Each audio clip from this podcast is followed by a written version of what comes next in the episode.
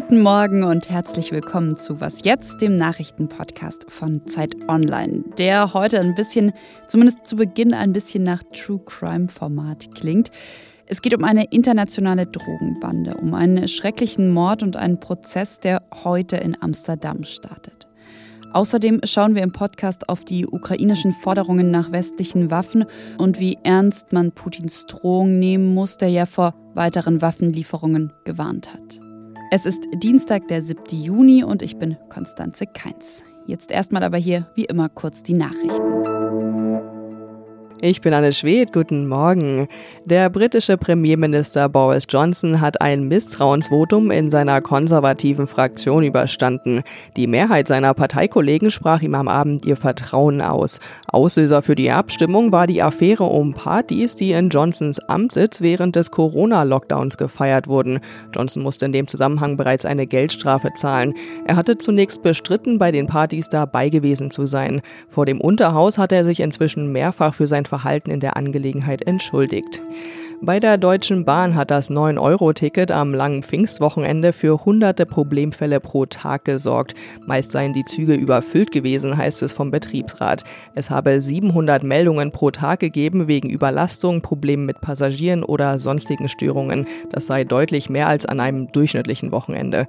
In täglich etwa 400 Zügen seien deshalb Fahrgäste abgewiesen oder die Fahrradmitnahme untersagt worden. Der Bahn zufolge hat es aber trotz der oft angespannten Situation keine keine Übergriffe gegen das Bahnpersonal gegeben. Redaktionsschluss für diesen Podcast ist 5 Uhr.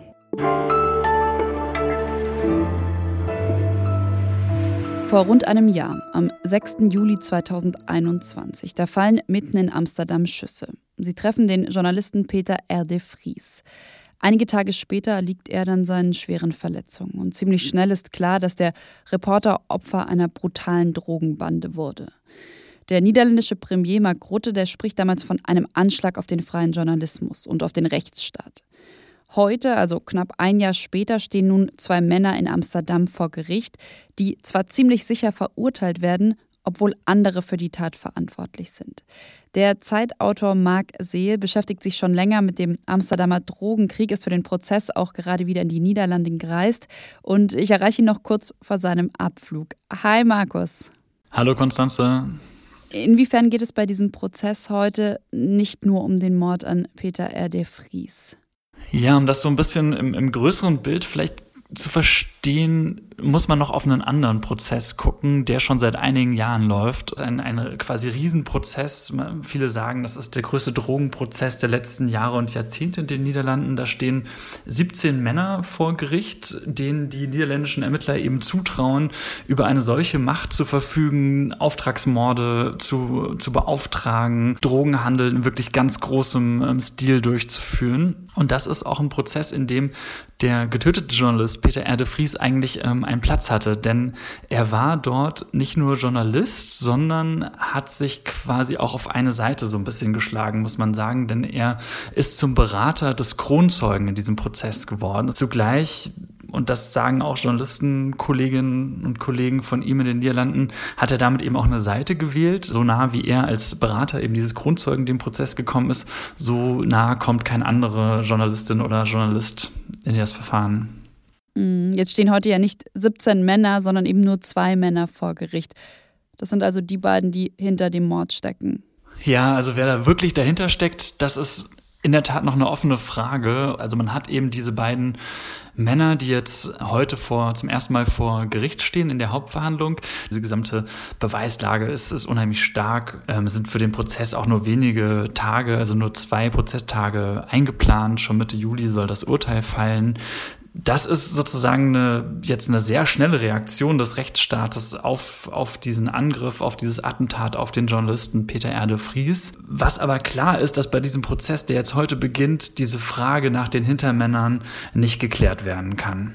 Hm, und das, also diese Suche nach den Verantwortlichen, ist ja wahrscheinlich eigentlich das Entscheidende. Ja, genau. Also der, wenn man so ein bisschen mehr verstehen will, was in den Niederlanden in den letzten Jahren für, für Unruhe sorgt, für Besorgnis, sorgt, dann muss man sich eben diesen, diesen größeren Prozess, diesen sogenannten Marengo-Prozess anschauen, wo diese vielen Männer vor Gericht stehen, weil dort, und da geht es auch sozusagen viel langsamer als jetzt in diesem, in diesem Mordprozess, da geht es wirklich um, um Strukturen, um, um Befehle. Die Staatsanwaltschaft spricht immer davon, dass die Männer, die dort vor Gericht stehen, eine, ja, so sagen sie Zitat, eine gut geölte Tötungsmaschinerie betrieben haben. Und diese krasse Gewalt ist eben, quasi auch nur noch mal ein Zeichen eben dafür, um was es mittlerweile auf diesem globalisierten Drogenhandel äh, geht. Also in den letzten Tagen gab es neue Zahlen von Europol. Allein in der EU sind 2021 240 Tonnen Kokain sichergestellt worden. Allein in Rotterdam in den Niederlanden 73 Tonnen. Da ist der Verkaufswert wohl so ungefähr 5 Milliarden Euro, sagt man. Und das ist nur das, was sichergestellt wurde, ja. Wenn du das so erzählst, dann klingt das fast wie so ein True Crime Podcast. Wie schauen die Menschen in den Niederlanden denn auf das, was da passiert? Also es gibt auch viel Berichterstattung, die, die ich gerade lese, auch in deutschen Medien, die dann so ähm, sozusagen auch gerne so diesen, diesen Begriff aufgreifen von den Niederlanden als, als Narco-State, ja, also als Staat, der quasi komplett von, von Drogengewalt unterwandert ist. Ich glaube, davon ist die Niederlande wirklich äh, weit entfernt. Also die Kriminalitätsbekämpfung dort holt schon extrem auf. Also will sagen, man darf es auch nicht zu aufgeregt, zu dramatisiert ähm, sehen, auch wenn diese einzelnen Ereignisse natürlich irgendwie heftig und, und super erschreckend sind.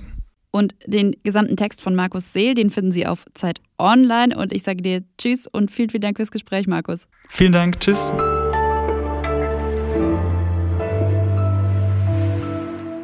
Und sonst so? Vielleicht haben Sie schon von Hashtag Swedengate gehört.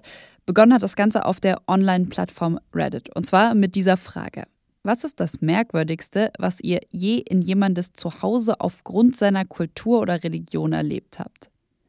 Die Antwort auf die Frage, die kam ziemlich schnell von einem User und zwar hat er geschrieben, ich erinnere mich, als ich bei meinem schwedischen Freund zu Hause war, wir spielten gerade in seinem Zimmer, als seine Mutter rief, das Abendessen ist fertig.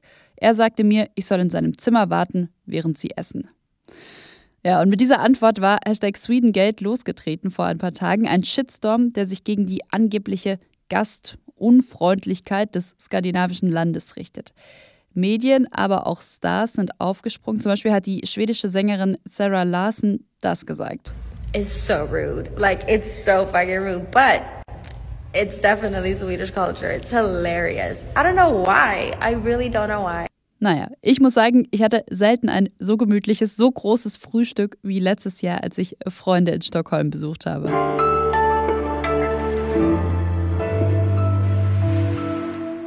Forderungen der Ukraine nach Waffen aus dem Westen werden immer lauter. Erst haben die USA ja zugesagt, ein Raketensystem mit großer Reichweite zu liefern, und jetzt hat das auch Großbritannien getan. Währenddessen aber hat Präsident Putin gedroht, sollte der Westen Raketen mit großer Reichweite liefern, dann wird das Konsequenzen haben.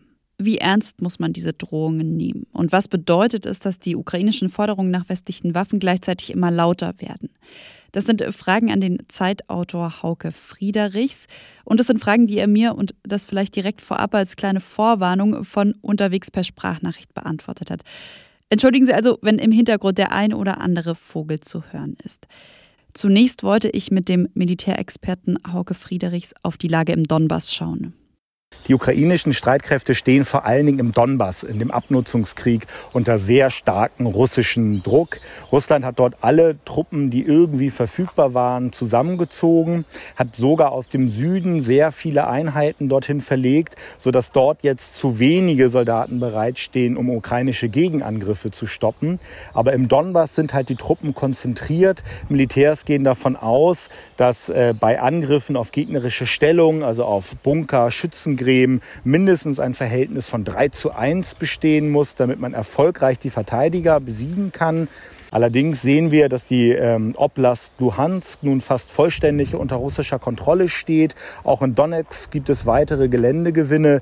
Und man muss sagen, dass es so, schon so aussieht, als ob Putin ein weiteres Kriegsziel, nämlich die Eroberung des Donbass, zu großen Teilen in den nächsten Wochen umsetzen ähm, kann. Es sei denn, die Ukraine bekommt halt weitere Waffen aus dem Westen, weitere Geheimdienstinformationen, die helfen, um äh, russische ähm, Offensiven zu stoppen. Und abschließend wollte ich von Hauke wissen, welche Bedeutung man der Drohung Putins zumessen muss. Er hatte angekündigt, sollte der Westen Raketen mit großer Reichweite liefern, werde Russland seine Waffen einsetzen, um Objekte zu treffen, die sie bisher nicht getroffen haben, hat er gesagt. Diese Drohungen stehen im Raum. Wie ernst sie zu nehmen sind, ist nicht ganz eindeutig. Die russische Seite hat bereits mehrfach in diesem Krieg weitere Schritte angekündigt, wenn der Westen die Ukraine unterstützt. Das tun die NATO-Staaten in immer größerem Maße. Und bisher muss man sagen, hat äh, Putin keine seiner Drohungen tatsächlich umgesetzt in irgendeiner Form.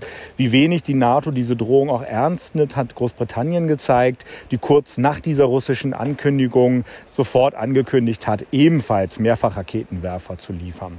Dazu muss man sagen, ist die NATO allerdings doch ein bisschen vorsichtig, denn sie liefert nicht die Raketen mit der allerhöchsten Reichweite mit dazu. Und ähm, gegenüber den Amerikanern musste die ukrainische Seite auch versichern, dass sie mit diesen Mehrzweckraketenwerfern keine Ziele in Russland attackiert, was nämlich leicht möglich ist, denn mit der richtigen Munition können die amerikanischen Waffensysteme bis zu 70 Kilometer und noch weiter feuern. Die Ukrainer haben aber bereits versichert, Russland selber nicht anzugreifen anzugreifen außerhalb des eigenen Territoriums. Das heißt, dass sie mit diesen Waffen zwar die russischen Streitkräfte zum Beispiel im Donbass befeuern werden, aber eben nicht Städte im russischen Grenzgebiet. Das war's von Was jetzt am Dienstag, den 7. Juni. Und falls Sie gestern frei hatten, dann wünsche ich Ihnen jetzt einen guten Start in die Woche. Wenn Sie Lust haben, uns zu schreiben, dann geht das wie immer per Mail an wasjetzt.zeit.de. Heute Nachmittag gibt es wie immer noch das Update von Was Jetzt um 17 Uhr mit meiner Kollegin Munja Mayborg. Ich sage Tschüss, bis morgen.